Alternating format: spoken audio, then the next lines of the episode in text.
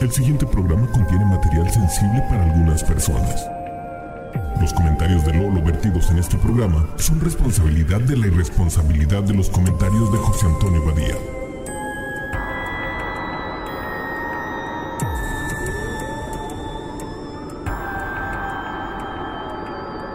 Esto es Bienvenidos a Leyendas Legendarias, el podcast en donde cada semana yo, José Antonio Badía, le contaré a Eduardo Espinosa y a un invitado especial casos de crimen real, fenómenos paranormales o eventos históricos tan peculiares, notorios y fantásticos que se ganaron el título de Leyendas Legendarias. Hola. Hola, ¿cómo están? Yo bien, Hoy- gracias. Hoy, en la silla legendaria, tenemos de vuelta al genio de los cacahuates, el único e inigualable Coqui Suec. ¿Cómo estás, Coqui? Chido, tomar. Cansado. Bienvenido, te extrañamos. Con, con ganas de regresar. a Creo que la gente te extrañaba. Ay, ¿Qué, Nos extrañaba. ¿Qué chistes de botanas nos traes, nos traes hoy? Cuando me, metí, cuando me metí al chapulín, güey. Nomás iba por los, ah, por los trocitos de... De, cacahuate de, gratis? de, de carnita, no, de carnita asada. Ah, ya. Y luego te me metí a la rifa de, de, de botella de whisky. Ya ¿Había rifa de botella de whisky? Diario, güey. Varias veces. Rifaban una. te- llegabas a un. Era una. ¿Era una cantina nada más? ¿O Sí, era.? como, ah, sí, cantina de mala muerte, ficheras, todo el pedo. Como Pero- debe ser, una cartina propia. Sí, sí, sí, sí. Algo apto para las poquianchis. Nuestros papás, nuestros abuelos ahí se metían. Ah, y- claro, mi abuelo tenía bares. Entonces supongo que ella andaba viendo la competencia. Y rifaban, no me acuerdo si era a cada hora, o sea, 100 pesos por una botella de bucanas. Eh, eh, Damn. nunca gané. No sé si mucha gente sepa, pero los, los ladies bar es lo que salió después porque antes no dejaban entrar mujeres, pero no era por sexismo. Más que nada lo hacían aquí en México para que la, mu- la esposa no pudiera ir a sacar al esposo. Se quedaban ahí de borrachotes y entonces llegaban por ellos y era de que no, no pueden entrar mujeres, pero no era por sexismo, era para cuidar a los clientes y por eso terminaron mandando a los hijos. Pero si sabes, o sea, el decir que no era por sexismo es irrelevante porque obviamente era por sexismo. Ah, claro, claro. O sea, todo el punto es que no fueran las mujeres a molestar a los hombres. pero en el, en el núcleo de esa, de ese sexismo era el déjame pistear y ponerme hasta la madre. Ah, Entonces El- voy a suponer. El bienestar de un hombre que se merece. Ajá, Claro, de, de un entonces, borracho, claro, de por ocho. Ya después de hablar de sexismo y borracheras, ¿de qué es la leyenda de hoy? Pues, hoy les contaré del fenómeno conocido como abducción extraterrestre. Un fenómeno misterioso, a veces horripilante y 100% real. Esto pasa. Sí, el que no crea que hay gente que se lo ha llevado extraterrestres está mal y necesita revisar libros. Pero, pero, primero les quiero dar un pequeño brevario cultural. Las clasificaciones de encuentros cercanos fueron hechas por el astrónomo, ufólogo e investigador del proyecto Blue Book, Joseph Allen Hynek. De hecho, hay una serie ahorita muy buena que se llama Project Blue Book, que está basada en este proyecto de ¿Y los esa en qué plataforma de streaming está? Porque hay como 277 ya. Y el ¿Cuál- problema es que ¿en no me cuál de estos los patrocinadores futuros? Sí, está en Amazon, creo. No me acuerdo. Es una de las raras, no es Netflix. Ya está Mercado Libre hace streaming, güey. Ya, o sea. Entonces, para poder catalogar los diferentes encuentros que reportaba la gente, se inventó una escala. ¿no? Entonces, es encuentro cercano del primer tipo, que es ver platillos o discos voladores, luces extrañas u objetos voladores no identificados. Que de ahí viene la palabra ovni. Entonces, cuando alguien dice vi un ovni, pues, si no era un avión, si es un objeto volador no identificado, está bien dicho. Sí, vi que un no ovni. necesariamente quiere decir que sea un, Un extraterrestre. extraterrestre es algo Exacto. que no identificaste. Y Ajá. para alguien que nunca ha visto un avión en su vida, todas las Todo cosas que es vuelan son ovni. ovnis. Excepto Ahora- los aves, a menos que no haya visto aves tampoco. Encuentro cercano del segundo tipo corresponde a la observación de un ovni junto a la evidencia física de su aterrizaje o sus efectos físicos sobre la superficie. Por ejemplo, calor o radiación, daños a un terreno, la vegetación, interferencia en motores de los automóviles, animales asustados o cuando una persona experimente pérdida de tiempo, que es común, porque ven las luces y de repente ven el reloj y pasaron tres horas. Eso me pasa cada vez que abro Instagram en mi celular. Veo una luz y digo, ah, cabrón, ya, ya pasaron tres días. Ya le voy a decir a la borrachera, tuve un encuentro cercano del segundo tipo, pues estoy crudo. ya vas en la décima página de una búsqueda de Google. Ándale, sí. Ahora, encuentro cercano del tercer tipo es cuando, además de un ovni, se observan seres animados, que es como les llamaba Heineck. Ya sean estos entidades biológicas extraterrestres o EBS, robots o humanos. Punto es que ves el ovni y puedes ver que aparte hay alguien tripulando. El ufólogo Ted Blochner propuso subdivisiones para esta categoría y se los voy a explicar con ejemplos. Entonces, la categoría del tercer tipo se divide en A.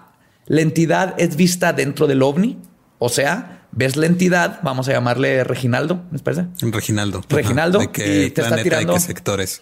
Es de Andrómeda, sector 326. Perfecto. Conocido. Entonces ves, el- la, la primera es que lo ves tirándote un dedo por la ventana, básicamente. Che, Reginaldo grosero. Sí. Porque alguien se le metió en... Sí, le, lo interrumpiste. B es la entidad se observa dentro y fuera del ovni. O sea que Reginaldo te tira un dedo y luego se baja del ovni para enseñarte su sonda rectal. C, la entidad es observada alrededor del ovni, pero no entra. O sea, Reginaldo probablemente perdió sus llaves. D, la entidad es observada. No hay ovnis presentes, pero sí fueron reportados en la zona. O sea, los amigos de Reginaldo lo olvidaron, pero ya se dieron cuenta que no está y lo andan buscando. E, la entidad es observada. No hay ovnis presentes ni se han reportado en la zona. Quiere decir que Reginaldo se le cayeron, le caen los huevos, perdón, a todas las demás entidades y de plano lo dejaron Lo ahí. dejaron. Ajá. Y la última es F, que es no hay entidad ni ovnis, pero el sujeto tiene una experiencia de algún tipo de comunicación telepática o extrasensorial. O sea, Reginaldo le está marcando por teléfono mental a un humano para pedirle paro. Ok. Ok. Darme una chela. Exactamente. ¿Dónde están mis llaves? ¿A dónde vamos?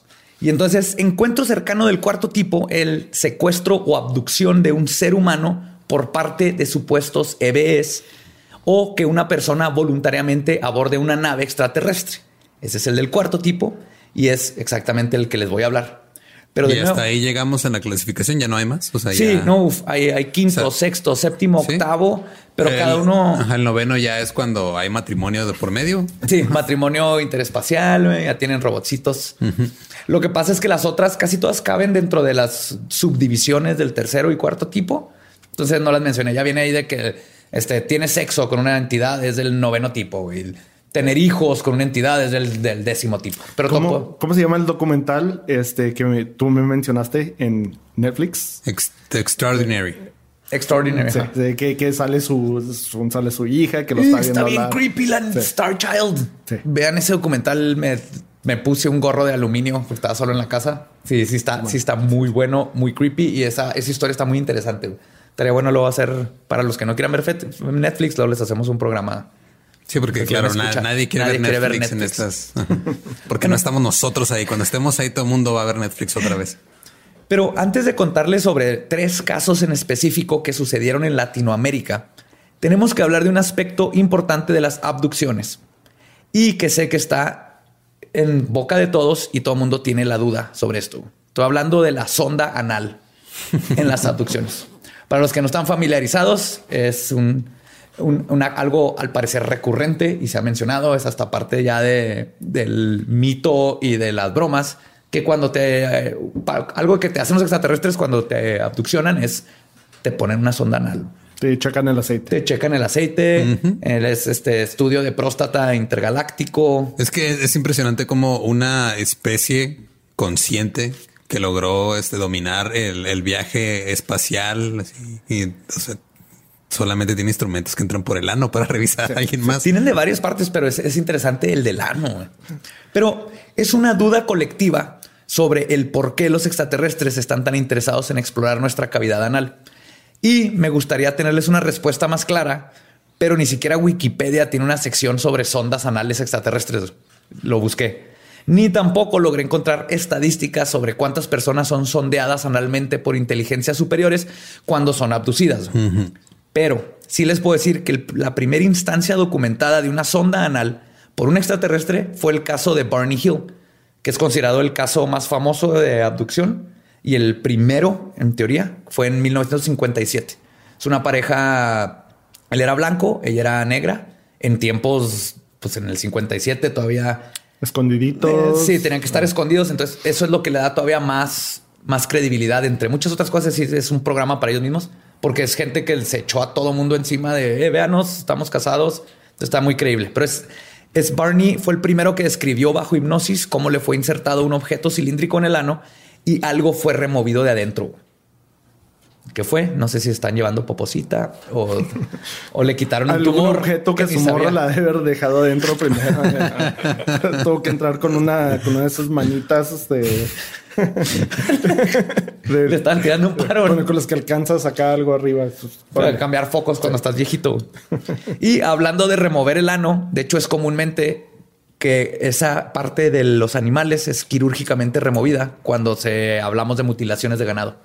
Es que les faltan los ojos, les falta un pedazo de piel y el ano está cortado perfectamente. Entonces, no sé si hay un fetiche anal extraterrestre por ahí, pero les dejo eso. A lo mejor ahí inventaron los flashlights. De ahí lo sacaron. Es, un- es tecnología extraterrestre como el microondas. Ajá. El microondas no existió hasta después de Roswell. Salió de Area 51. Salió de Area 51. No sabía eso, qué interesante. Ajá. Pero me interesa más lo de los sanos. Ok. Pero de todas maneras, es- lo, lo de los sanos es para otro episodio. que mejor vamos a hablar de los encuentros cercanos del cuarto tipo. Comenzando con la abducción de Antonio Vilas Boas en Brasil. Boas, Brasil. Por el apellido creí que iba a ser portugués, pero ya me acordé que estamos hablando de América De Latina. América Latina. Muy bien. Gracias. Otra vez el- la geografía nos, nos vence en este podcast. Sí, somos, somos las perritas de la geografía. Bueno, conocido como uno de los primeros casos de abducción extraterrestre que adquirió fama mundial, el caso de Antonio Villas Boas sucedió en Sao Francisco de Sales, en Brasil, el 16 de octubre de 1957. El primer contacto ocurrió la noche del 5 de octubre de 1957, cuando él y su hermano procedían a acostarse. Por la ventana de su dormitorio apareció una luz intensa que se desplazó desde el granero hasta el techo de su casa. El fenómeno duró solamente unos segundos. Luego, a la, la luz desapareció. Nueve días después, a las nueve y media de la noche, ambos hermanos se encontraban haciendo tarea de arado con su tractor. Súbitamente, encima de ellos apareció una luz grande y brillante que se desplazó a los lados del sembradío, pero luego desapareció. Antonio, que tenía 23 años cuando todo sucedió, narra que se encontraba arando la tierra en su propiedad cuando vio lo que describe como una estrella roja. Que desde ahí ya empezamos mal. Eh, no le creo nada. Obviamente, si es brasileño, estaba bailando samba. Así es como aran la tierra, güey. Bailan samba y se hacen los surcos. O practicando su capoeira. Así es la música de samba. Creo que sí. Porque es un instrumento raro que no, no entiendo cómo hace ese sonido. Entrenando para jugar fútbol. Todo, no, nacen sabiendo jugar fútbol los brasileños. Ese es, la, ese es la- el regalo de Dios que le dio a Brasil. La- y las brasileñas y las playas y saber bailar. El SIDA. Sí, ya, ya le están pasando muy bien, brasileños. Ahí les da un poquito de VIH. Cálmale su pedo. La estrella roja comenzó a moverse y a acercarse más a su posición. El ovni aterrizó a unos 15 metros de él. Antonio pudo ver la parte de la estructura y vio un borde lleno de luces rojas blanquecinas. Encima había una especie de cúpula que giraba y al instante un ruido mecánico hizo desplegar una especie de patas o tren de aterrizaje. Boas decidió huir inmediatamente, acelerando su tractor. No, me da- me da- A la gran velocidad de 5 millas por hora. Güey, es o que- que, que son 8 kilómetros por hora. o menos. Cuando, cuando estaba leyendo esto, no fue. Es así. Ok, lo primero, ¿quién huye en un tractor? güey? Yo creo que lo- los, los extraterrestres lo vieron y dije, qué pendejo, güey. Su primo Déjalo, déjalo". pasó dominando un balón de fútbol de la madre. En el tractor, mm, sí, él iba más rápido, el primo dominando. Pues no llegó lejos porque el motor del tractor se detuvo y dejó de funcionar. Entonces de- decidió continuar su vida a pie, que es lo que debe haber hecho al principio, porque un tractor. Tío, yo estoy seguro que lo- los extraterrestres fácil que déjalo, déjalo. párale, párale, páralo. Ven a correr, a correr.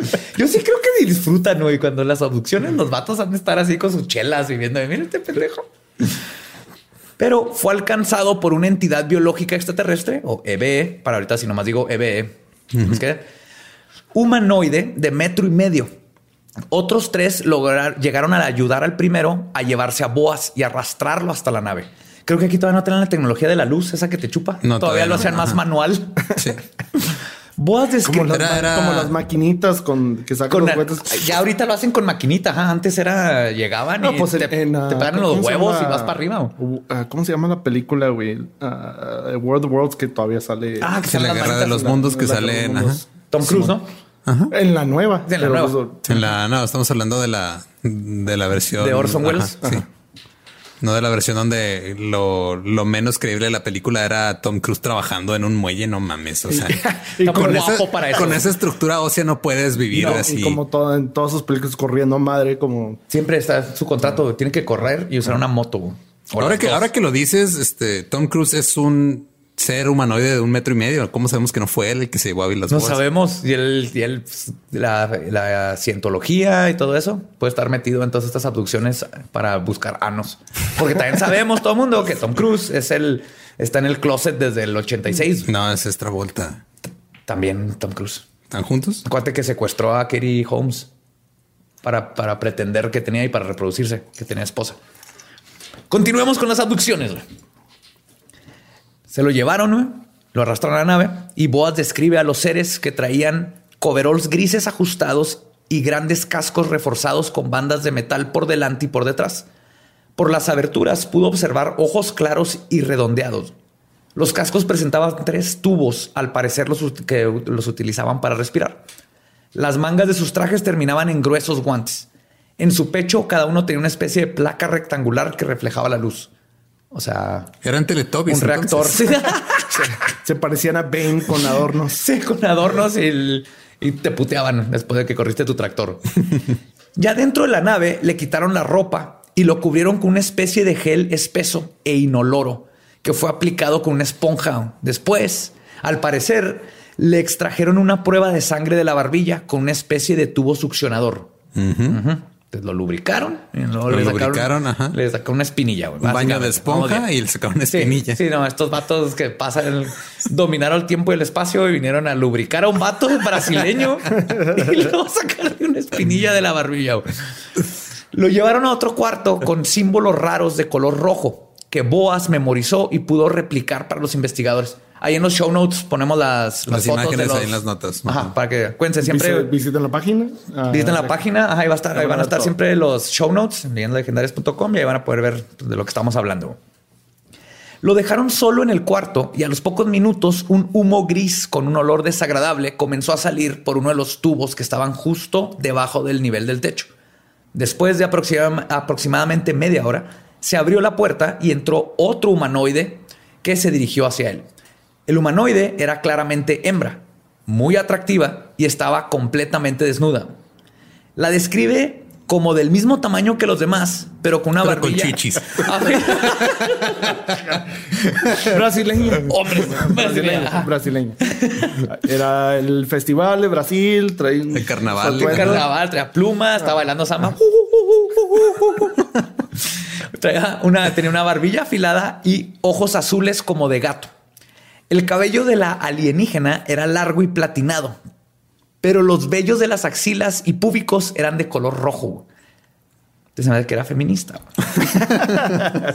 estamos, ya estamos hablando del 2018 y 2019. Es que ellos vienen del futuro. Claro. El- Estos el aliens el eran mo- del el 2018. movimiento Eso de- también comprueba que, que la gente que... Bueno, yo ya no soy tan pelirrojo, pero tal vez sea alguien. Porque Porque tengo el vello púbico rojo. Nadie Perdón. quería saber eso. Nadie quería saber eso. Así No se crean, es broma. de todo lo que quieres. Esta gente quiere saber de necrofilia y perros que te dicen que asesines, pero Ajá. pelos públicos tuyos, mm, mm, mm, mm. cruzaste una línea y cruzaste una línea. Si vamos a eso y a mí ya me están saliendo canas. güey. Y lo presumo. Es que le da como un cierto aire de seriedad y Gentil. madurez a tu... Gentil como un caballero inglés. Es la un gorila. De penes. Ok. Boas describe que se sentía atraído. se, se- se sentía atraído hacia el ser y que no perdieron tiempo en tener relaciones sexuales. Obviamente no va a perder el tiempo en tener relaciones sexuales. Es brasileño. Exactamente. Ajá. Y uy, no había pensado, pero tal vez de aquí salió el SIDA. no era, no fue con un chango, No fue fue, con un chango, una con- extraterrestre con, pelo púbico rojo. Pues describe cómo ella se montó sobre él y no se besaron ni una sola vez. Pero sí, Claro, porque se acaban de conocer. claro. Sí le daba mordiditas en la barbilla. O tal vez la alienígena también trabajaba con las poquianchis. Tenía Tinder en los, en, los 50. De ahí salió, de ahí, ahí empezó todo. Todo, sí. Le daba mordiditas en la barbilla. Y tampoco emitió palabra alguna, solamente algunos gruñidos. Me gusta que el vato explicó perfectamente toda la relación sexual. Cuando terminó, ella se levantó inmediatamente, se dirigió hacia la puerta. Y le pidió un Uber.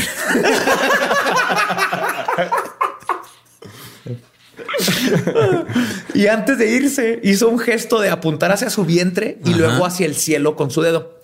Boas interpreta esto como que ella le estaba diciendo que iba a criar a su hijo en el espacio. Boas menciona que estaba enojado con la situación porque se sintió usado, como que fue nada más un cemental para los captores.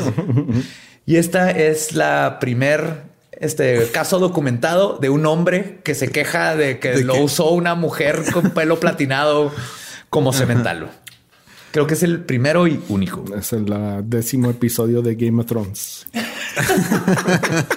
Pero es que, a ver, ¿por qué? Bueno, entiendo por qué escogieron un brasileño, obviamente. Eso es obvio. Se mueven chidos los güeyes. Es o Brasil o Pero espero que, o sea, no se empezó a quejar cuando la tipa se le montó, se quejó cuando se fue. Cuando se fue y no le dio un beso. Ajá. Nomás lo usaron al pobre. Pues después de esto le regresaron su ropa le dieron un tour por la nave donde intentó robarse un reloj como prueba de adopción. sí, no, robarse una toalla de un hotel. Champucito. No voy a llevar los jabones, los champús. Pero lo descubrieron y se lo quitaron. Y finalmente lo acompañaron a las escaleras donde lo escoltaron hasta su tractor y se fueron. Chido, te la pasaste chido. Van a ser 500 pesos. Así, llevar a su tractor. propina? y fuga. Pues cuando Boa regresó a su casa, se dio cuenta que habían pasado cuatro horas. no sé si está presumiendo, pero según él fueron cuatro horas. Los días posteriores al rapto comenzó a tener pesadillas con el incidente y a partir del día después y por varios meses sintió náuseas y dolor de cabeza. Sus ojos comenzaron a arder y tomar un color rojizo. No mames. Andaba crudo. o andaba crudo, le dio gonorrea espacial, güey, una de las dos. Sífilis intergaláctico. Sí, Encuentro, cercano del séptimo tipo es cuando necesitas su antibiótico. Cuando necesitas penicilina.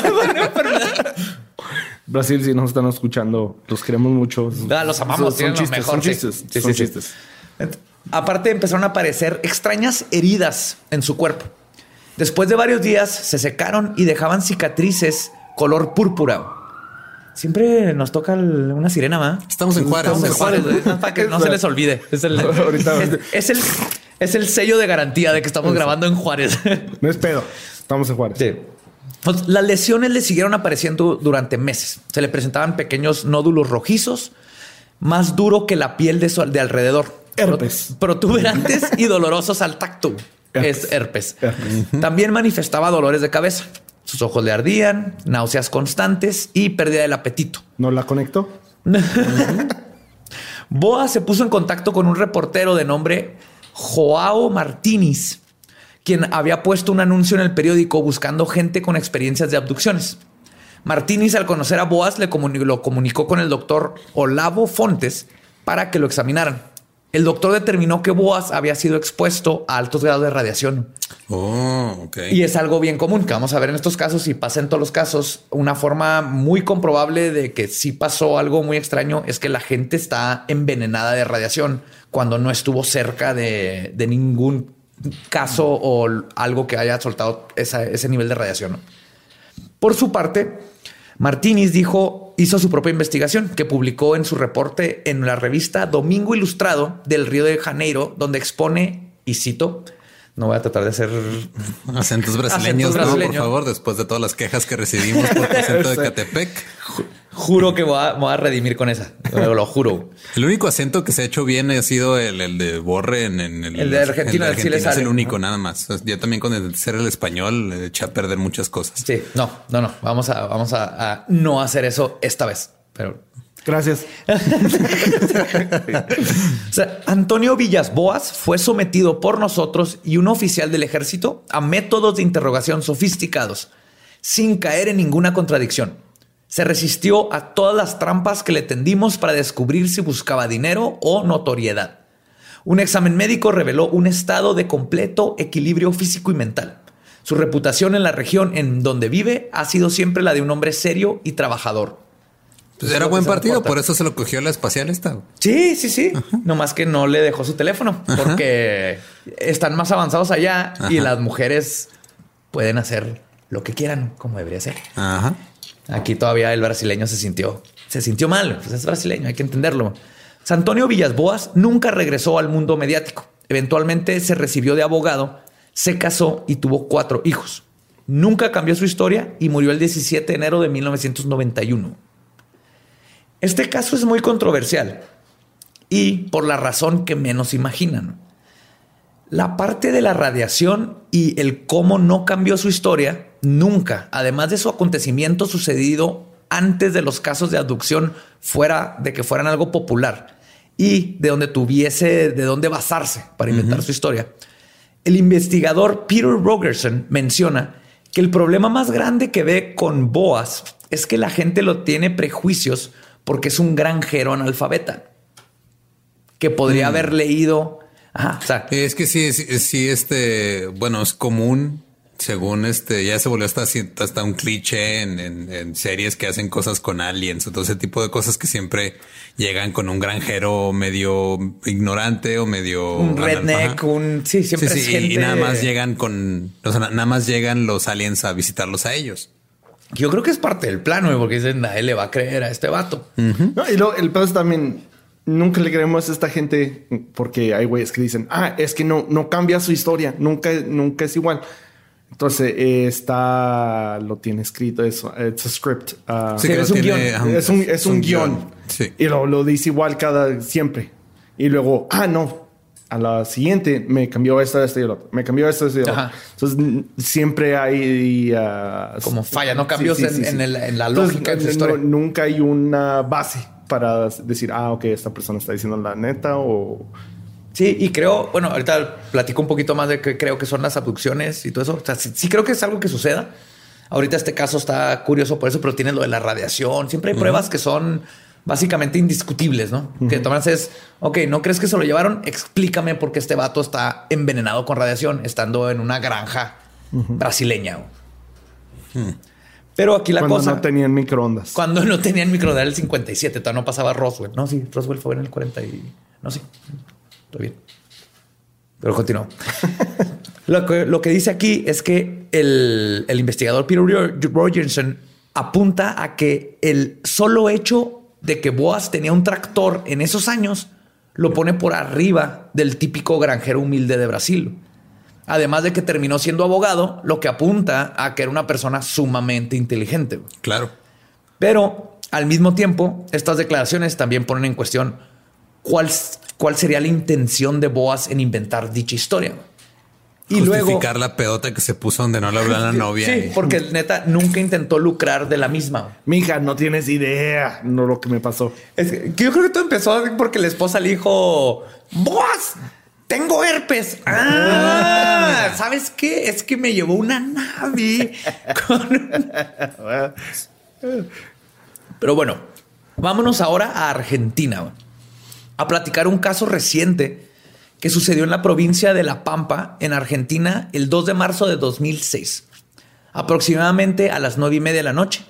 El cabo de policía Sergio Pucheta, con cinco años de experiencia en la fuerza y de 31 años de edad, llamó por la radio a su cuartel general pidiendo respaldo y asistencia, indicando que había algo raro, unas luces extrañas. Y se disponía a investigar en una zona conocida como el cruce de las cañas. Andaba en un rave. Perdón, Quería bailar y la cagué. Querías bailar y ya le diste la madre. No, está- La madre del nada más acomoda el filtro Todo bien. ya con eso. Pon el filtro un poquito más arriba y listo. Sí, si quieren ver cómo, cómo la cagó Coqui en video, ahí está en Ahí YouTube. está todo grabado, todo documentado. Eh, Cruce de Cañas está a unos 20 kilómetros al sureste de la ciudad de General Pico. Los que están en Argentina van a saber exactamente dónde estoy hablando. Yo no tengo ni idea de dónde está. Pero después de la llamada al cuartel, perdió toda comunicación con Pucheta. 15 minutos después arribó el primer, la primer patrulla que se encontró con el único indicio del cabo, que era su motocicleta, su casco, el radio que había utilizado para la comunicación, su arma reglamentaria y parte de su uniforme. Estaban tirados en el piso. Mm. Todo eso. Las extrañas circunstancias de la desaparición desató una espectacular búsqueda por parte de efectivos de comisarías dependientes de la Unidad Regional 2 a cargo del comisionario. Comisionado. Comisario. Comisario. comisario inspector Roberto Ayala. Y después de 10 horas de búsqueda en marco de una madrugada y mañana intensamente lluviosa, menciono esto porque ahorita les voy a platicar algo de esto de que está lloviendo sin éxito, se les unieron las fuerzas del comisionario, del comisionario, porque leo comisionario, comisario general y el ministro de Seguridad, Gobierno y Justicia. Y menciono todos estos nombres porque esto está bien. Son órganos oficiales y está, o sea, es una. Se imagínate que un día sales y llegas, sean las 3 de la mañana, no has regresado a tu casa y tu mamá le habla a la policía y te andan buscando ahí en la peda. Imagínate eso multiplicado por 30. Eso es lo que pasó para buscar a este policía. Exacto. Y este caso lo mencioné todo porque aparte de reciente, está súper bien documentado y como están viendo, se involucró toda la policía porque uno de tus elementos te habla, desaparece, está tirada su arma. Entonces que eso es así un castigo grande, perder tu arma. Deja todo. Sí. Ese, ese ACMR que escuchan es Coqui sirviéndose más whisky. Sí, sí. Ah, sí, De hecho, este, cada vez que, me Escuchen preparo, hielos, ajá. Me, me preparo un pisto, tengo miedo de que Lolo me voltee a ver y me juzgue. No, no te juzgo, nada más te voy a pedir que también me sirvas, por favor. Ajá. Sí, es que aquí esto se necesita whisky porque los temas que manejamos no los puedes manejar sobrios. Nos agüitamos, nos reímos. La primer señal de que algo estaba muy extraño es que después de seguir sus huellas por varios kilómetros, estas desaparecían por completo, como si lo hubieran levantado del piso. Como estaba Oh, lloviendo y todo, se vean sus huellas y de repente ya no habían. Después de 18 horas de búsqueda, Pico fue encontrado por un agricultor en claro estado de shock y en posición fetal dentro de una zanja y a 20 kilómetros de donde había dejado su motocicleta y artículos. ¿Estamos seguros que nos lo hayan viol- violado? Y, Sí, espérate, y- y mejor. ¿quieres que y te mejor, spoile? y- y mejor. No, no, pero marcianos. No se dice violar, se dice el Sondear analmente. sondear analmente. güey. Pero el primero en acercarse a Pucheta fue el comisionado inspector Roberto Ayala. Y esto es lo que declaró en un informe. Y cito. Al momento de nuestra llegada al lugar, el productor permanecía... Salud, por Ah, favor. es- te- nos está pidiendo Coqui un saludo Por aquí. favor. Un saludo a medio programa. Entonces reinicia Se esa, está poniendo esa- buenísimo. Sí, ese pensamiento. Aquí estoy yo, ustedes no los voy a interrumpir. Me parece perfecto. Regresamos a la cita. güey. Al momento de nuestra llegada al lugar, el productor permanecía en medio de la calle, alejado de Pucheta, que permanecía en posición fetal sobre el costado oeste del camino. El efectivo vio algo que lo obligó a desarrollar el acto de desarmar la pistola, el handy, así le dicen a los walkie-talkies en Argentina, y dejar caer el teléfono. El suceso alienta una de las hipótesis barajadas desde el principio. Bajo presión de alcances desconocidos, el testigo realizó mecánicamente estos movimientos. De acuerdo a su relato, intentó alejarse del lugar porque ellos lo perseguían. Me siguieron toda la noche, expresó en forma insistente. Posteriormente, lo invitó a relajarse. Ah, perdón, no les expliqué. El, es alguien que está narrando lo que hizo el, el este, comisionado de Roberto Ayala. Entonces, está como en tercera persona. El reporte Ajá. y alguien. está explicando. Posteriormente lo invitó a relajarse mediante un sencillo ejercicio de respiración, conduciéndolo con, con inspiración por la nariz y exhalación por la boca. Poco a poco, Pucheta comenzó a, distenderse y pude revisar sus manos sin hallar anormalidades. Lo mismo ocurrió con su cabeza, aunque no podía observar el rostro. Dijo que le ardía la vista. ¿Se acuerdan de lo que estábamos hablando ahorita de los ojos? sí. Y esto fue en el 50, esto es ahorita acá a pasar. Cuando estiró sus extremidades inferiores, comenzó a relatar entrecortadamente que me siguieron toda la noche. Ante la pregunta de quiénes, expresó que eran dos, tenían los ojos rojos. Ante la pregunta sobre el aspecto de sus perseguidores, dijo que parecían transparentes y tenían los ojos rojos. Con los ojos me hacían doler la cabeza. Me decían lo que tenía que hacer. Me hicieron llamar por teléfono. Me dijeron que esta noche me vendrían a buscarlo. Está bien. ¿Estamos seguros que no son gángsters albinos?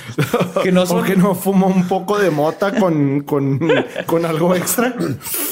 que no era un predator buena onda, güey, que lo llevó de pari, por lo que hice de transparente. dos güeyes transparentes con los ojos, rojos. Bien rojos. Que... Y lo obligaron a, llamar por teléfono a quién.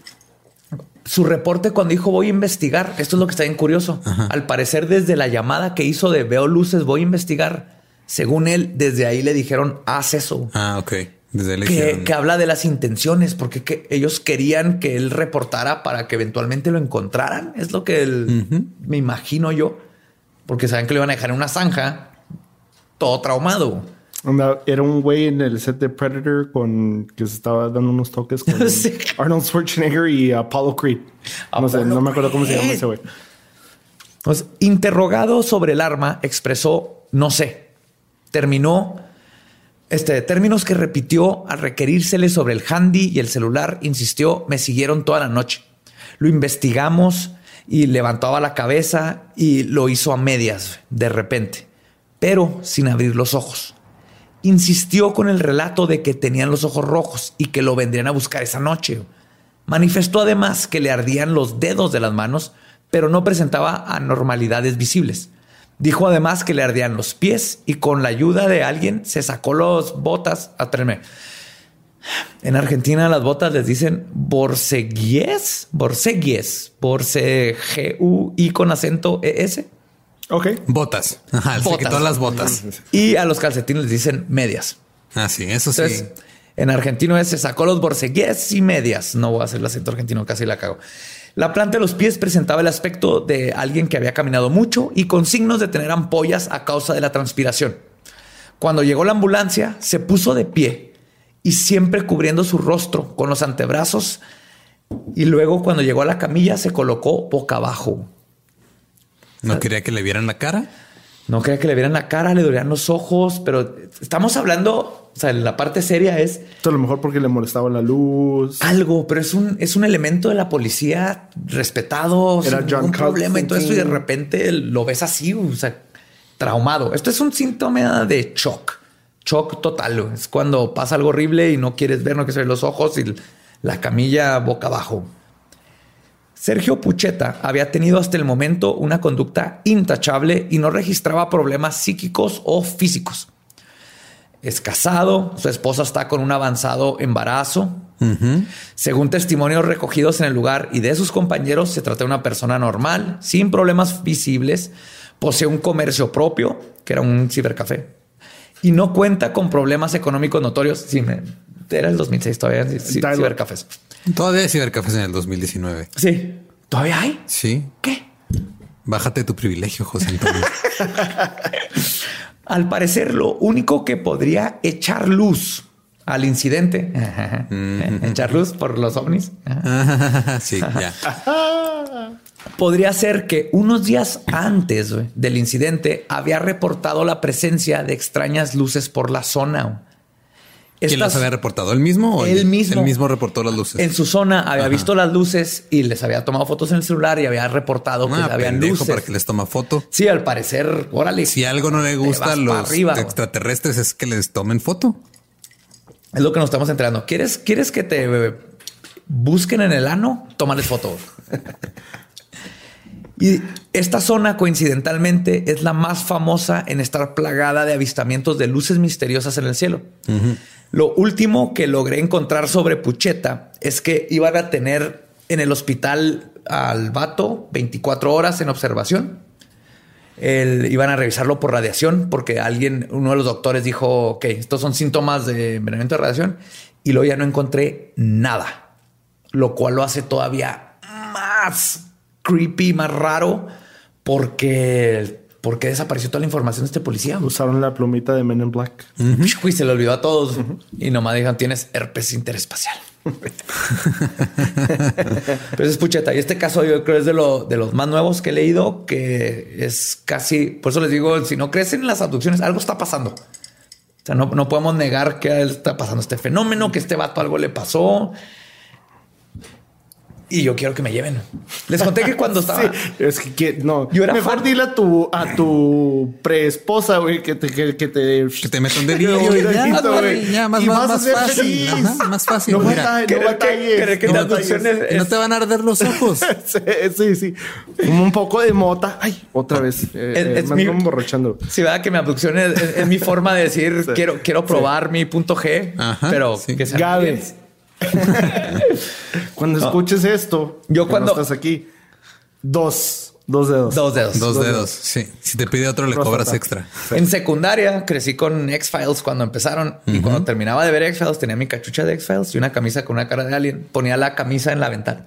En la ventana de mi cuarto la pegaba y les pedía que vinieran por mí. ¿Sabes por qué nunca vinieron por ti? ¿Por qué? Porque lean tu desesperación. Así como con las mujeres. Tenía que probarme así como que. Sí. No, pues a ver si voy. Sí. Si vienes, a ver, a ver si voy. Sí, tú estás ahí a las 3 de la mañana mandándoles WhatsApp a los aliens así, hey, ¿estás despierta? No, güey. Así no se hacen las cosas. Booty call. Ya aprendí. Ya aprendí a mis hijos. Porque ¿dónde estabas en mi secundaria? En kinder. Bueno, el tercer caso del que les voy a contar fue investigado por el ingeniero Gilberto E. Rivera A., director del GIFAE, que es el Grupo de Investigación de Fenómenos Aeroespaciales. Neta, eh, yo no sabía que existían, los encontré en la quinta página de, Google. Está súper completa, hablan de críptidos, de simposiums que han tenido por todo el mundo, desde el 2009 hasta los últimos posts que vi fue el del 2014. No sé qué les pasó. Ahí en el show notes vamos Se los llevaron. No sé por qué dejan de investigar, pero tienen un chorro de documentos porque ellos están hablando de cosas reales. Hay gente que reportó al Mothman. ¿Se acuerdan del hombre polilla que hablamos de él? Hombre polilla. El hombre polilla se ha aparecido un chorro y ovnis y todo eso está bien interesante. Vamos a poner el blogspot, aunque no Jeff sé. Jeff Goldblum. Jeff Goldblum si, no vuelven a poner cosas nuevas, te tomas todo lo que tienen y ya está. Pero esto sucedió el 23 de noviembre de 1993, a escasas tres horas de aquí, en la ciudad de Chihuahua, capital. En Chihuahua, Chihuahua llegaron los ovnis? Chihuahua. Resulta que el estado de Chihuahua es el que más reportes tiene de abducciones de ovnis y de todas estas cosas. ¿Por qué? Porque hay muchos granjeros acá. Somos el estado más grande, tenemos un chingo de vacas. ¿Cómo se compara la venta de cerveza a... al avistamiento de ovnis? ¿Cuál es la...? No, eso sí, lo investigué, pero tal vez tiene algo eso que ver. Es eso es lo que hay que ver. Pero sí, no, y tiene sentido. Está la, está la zona del silencio. Que los que no saben de la zona del silencio es, un, es una zona entre Chihuahua, Durango y no sé dónde más que no, las ondas AM no pasan y pasan estas cosas. Está Nuevo México, toda esta zona siempre ha estado. Sí, la zona del silencio. Ajá, no, no, episodio del futuro ahorita nota que, no hay un pedo de unas antenas en México, no se escucha, madres. Ah, nomás toma nota. Después te. Tomaré nota. se, me va a olvidar. Y te lo, te lo mando. Si la zona del silencio es una zona geográfica donde no pasan ondas AM, no es la zona donde te mandó tu amiga que te tiene en el friendzone, tu crush. Esa no es la zona del silencio en la que estamos hablando. Pero sí, voy, a investigarse ahí para un programa. Sí, pero está muy, está muy interesante esa zona. Entonces, que todo Chihuahua, Nuevo México, Texas, siempre ha tenido todo esto de extraterrestres. No, pero no, me acuerdo muy bien, pero me acuerdo haber visto algo rápido en un pedo en México en general un área que no hay nada de comunicación. Se llama Tlaxcala. Sí, sí, sí. No, no, no, ha llegado a el wifi. No, nada más les llegó una escalera eléctrica. que cuando no sirve es una escalera. exacto. Un saludo a Mitch Hedberg. Mitch Hedberg, oh, te extrañamos. Drogas. Este caso sucedió el 23 de noviembre de 1993. Aproximadamente a las 12.45 horas del día, el señor Gilberto Ugalde, quien tenía 24 años de edad cuando sucedió, sucedió el incidente, dice que todo comenzó cuando tomó dos fotografías en blanco y negro de un ovni en movimiento en las cercanías del Cerro Coronel, que está situado al este de la ciudad de Chihuahua. Ugalde luego, eh, ya vieron el patrón, ¿verdad? Andarle tomando fotos a estas madres. Ugalde luego se contactó con Gifae para corroborar las fotos y lo que había visto. Según el ingeniero Rivera, después de varias pruebas pudieron determinar que eran auténticas las fotos, porque aparte todavía eran fotos de que se revelaban. Pero la historia no acabó ahí. Un par de años después, en 1995, Ugalde empezó a sentirse mal.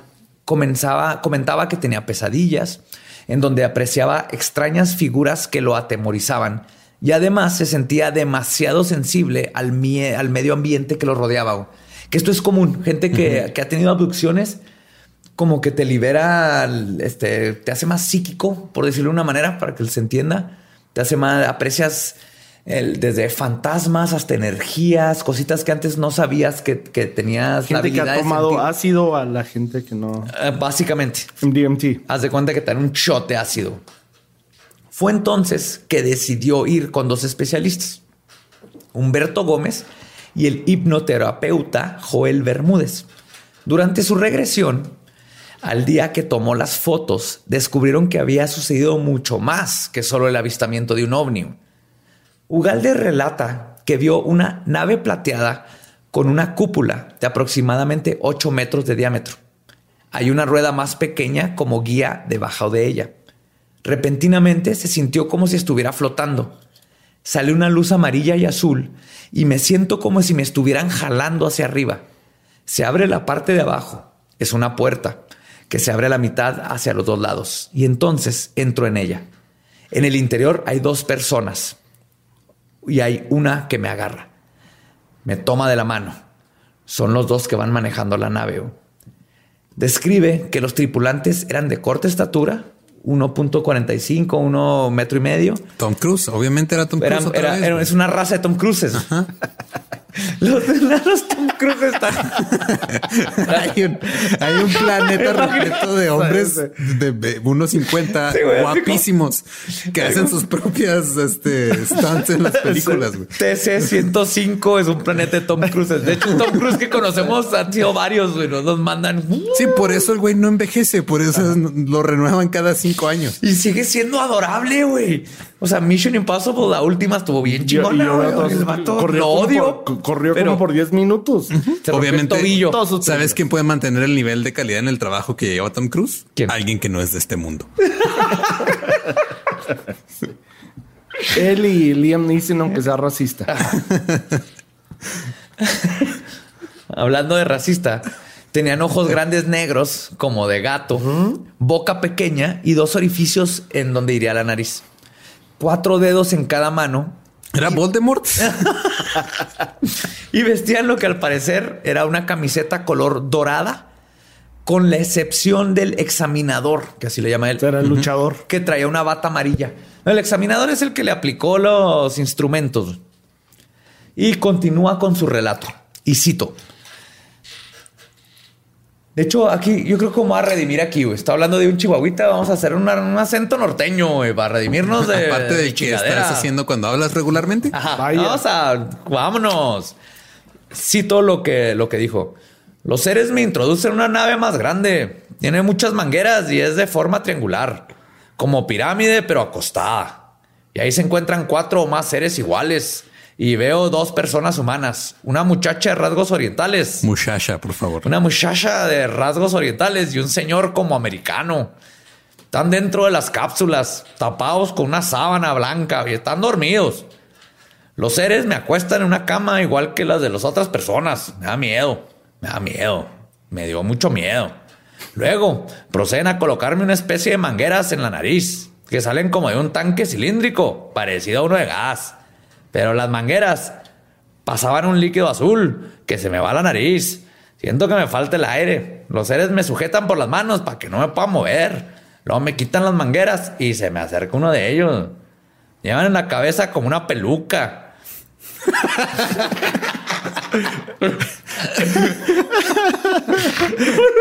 Vaya, disculpe, ¿cuántas cervezas se había tomado? No, pues... Ah, unas 10 caguamas bien frías. En una, en una escala para, de... para desayunar, para desayunar, pero está, está hablando en la noche. Ahí ya, pues, ya unas 32. Lo- Pues andaba en la labor. Hace, hace mucho calor. Me traer con una peluca. Se comunica conmigo por medio de telepatía y me dice que lo que están haciendo es un experimento de razas para tratar de ayudar a las personas. Él me dice que pronto se volverán a comunicar conmigo. Luego se va. Creo que es el jefe de esos seres, güey. El clásico de norteño, ¿verdad? Identificar al jefe, güey. Creo que batalló porque nadie traía sombrero. Sí. Después de medianoche que haya pisteado todavía más y haya jugado dominó un buen rato, me voy a comunicar con usted. Porque hay que ser propios.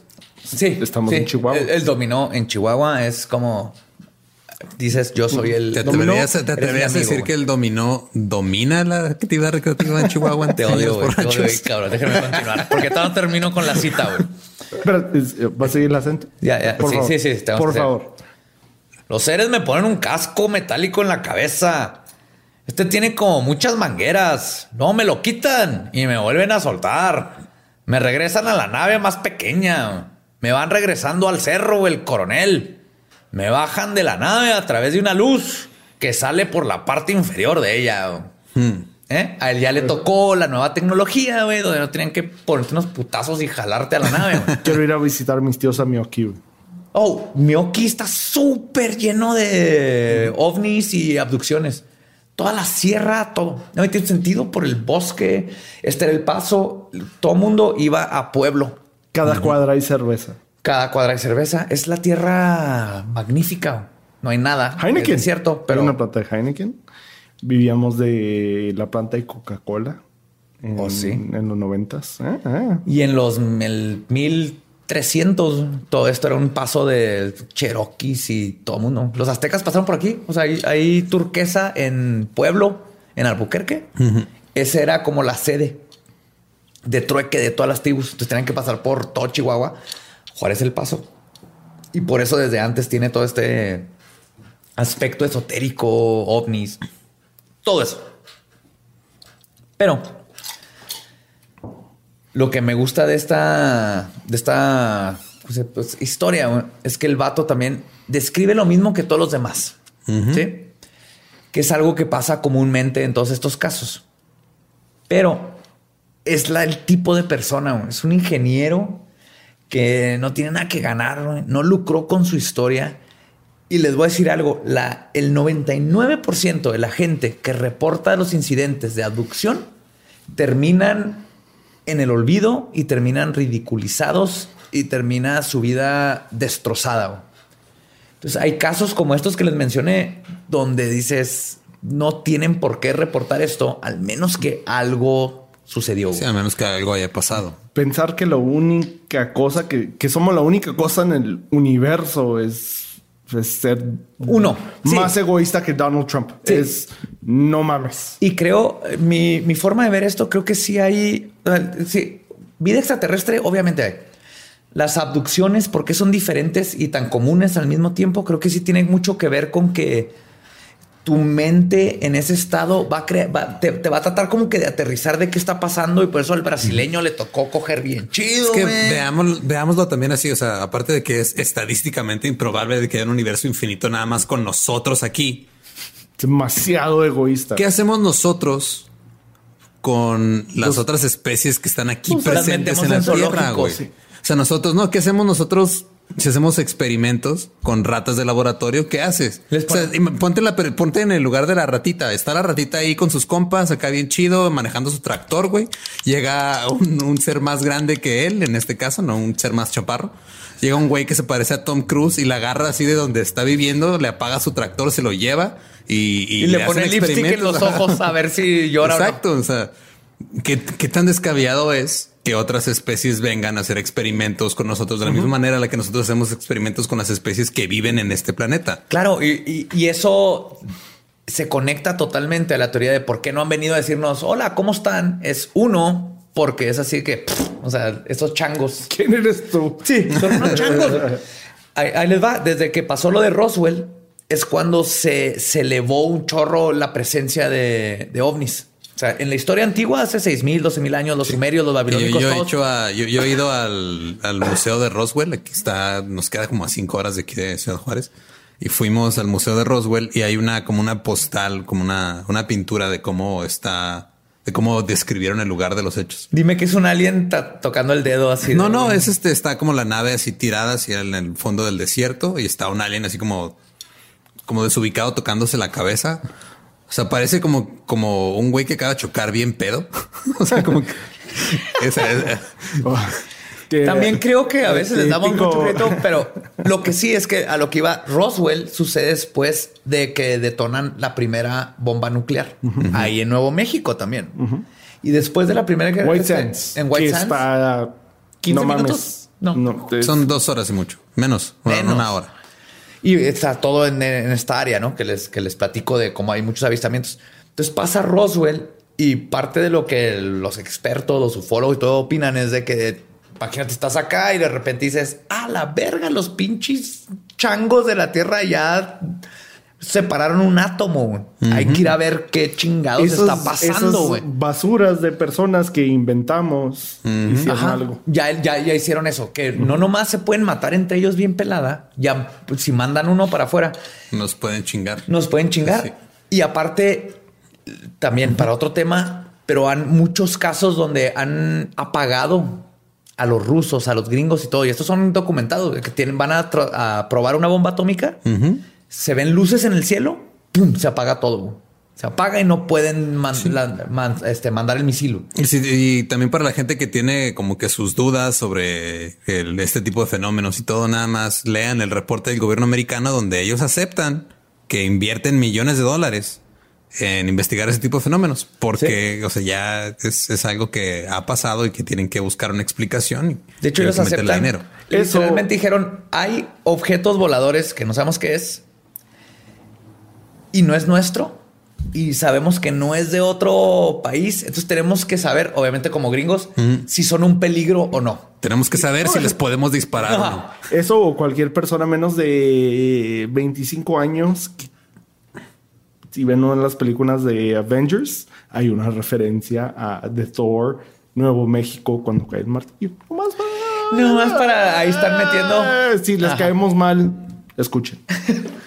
Entonces, es, es muy interesante. El Project Blue Book con lo que empecé. Contrataron a Heineck como un tipo de universidad, un profesor astrofísico y sabía de todo esto. Dijeron, ven y comprueba que todos estos avistamientos que están pasando en los 50, imagínense, era el tiempo donde todo el mundo estaba paranoico porque los rusos y la, y la Guerra Fría y todo esto. Y le dicen, te contratamos para que descompruebes, para que, ¿cómo, ¿cuál es la palabra correcta?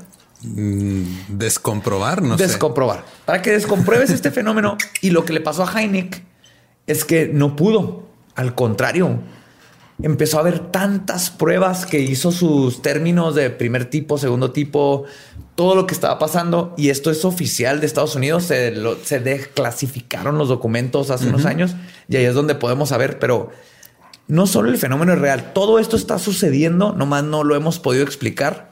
Pero Canadá, Inglaterra, un chorro de países de Europa dicen hay este, extraterrestres, hay ovnis, hay cosas que sabemos que vienen de otros la- lados y no los podemos explicar. Y sí creo que Estados Unidos eh, y Rusia se limitan de sacar estas cosas porque han sacado tecnología de ahí. Sí, aparte también está todo el, el asunto de, o sea, imagínate que le sueltes toda esta información al pueblo de la nada Ah, y no, hagas eso es- una crisis colectiva.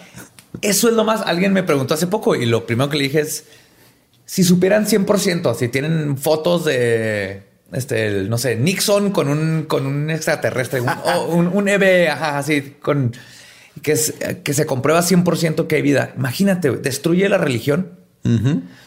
Hay pánico porque los humanos le tenemos miedo a todo lo que no conocemos güey, y un pinche. Entonces, sí creo que gran parte de por qué mantener esto oculto tiene que ver mucho con que no estamos listos para saber que no estamos solos y que ya todos los gobiernos saben y que hay muchísima información y hay muchísima evidencia física en todos lados de que ya esto está pasando. Hay contacto, ya hubo contacto. Sí, ¿cuánta gente no se daría un tiro por que les cambie su vida? Aún sí, pero ahorita se van pánico total.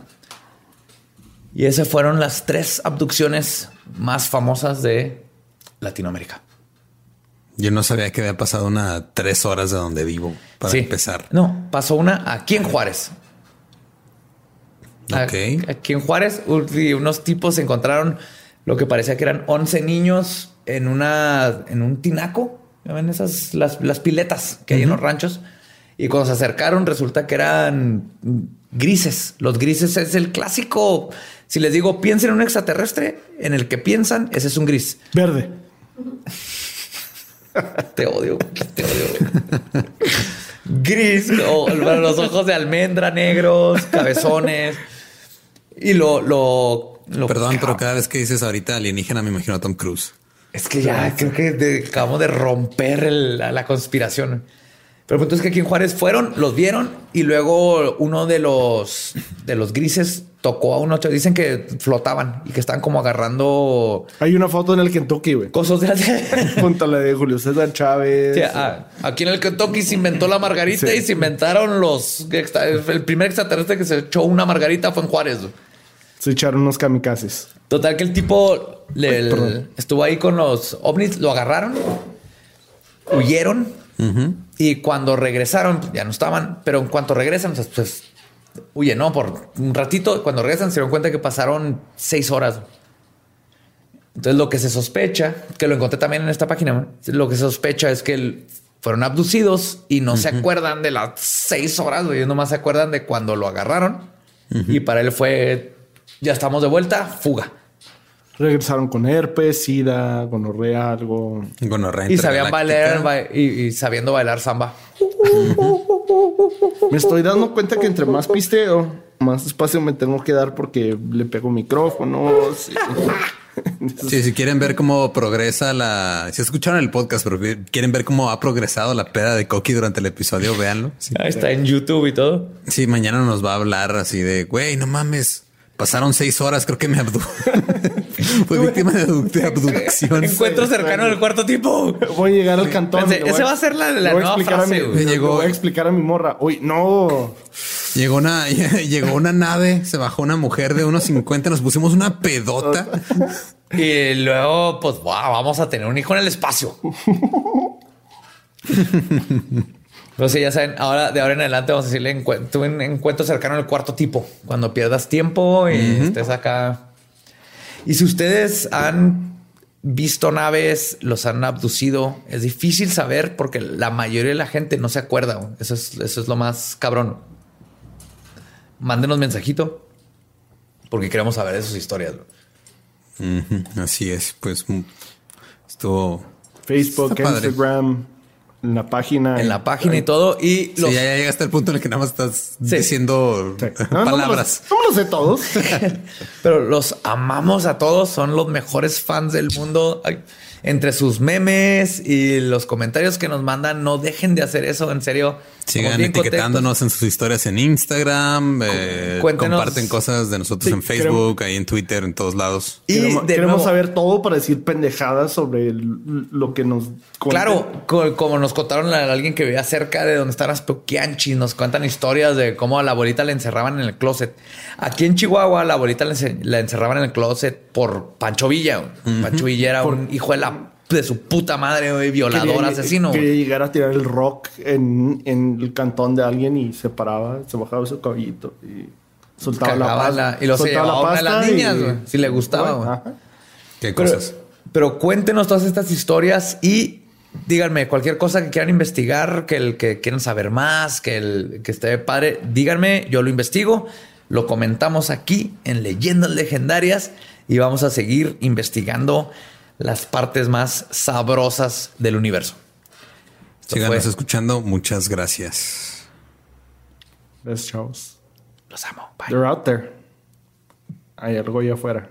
Hay algo allá afuera. Un mundo nos vigila. Y una cruda mañana. ¿Qué me va a llevar a mi casa? ¿No? Vamos. Güey, es otro tagline, güey. Hay algo allá afuera y una cruda mañana, güey. Un mundo nos vigila y una cruda mañana, hijo.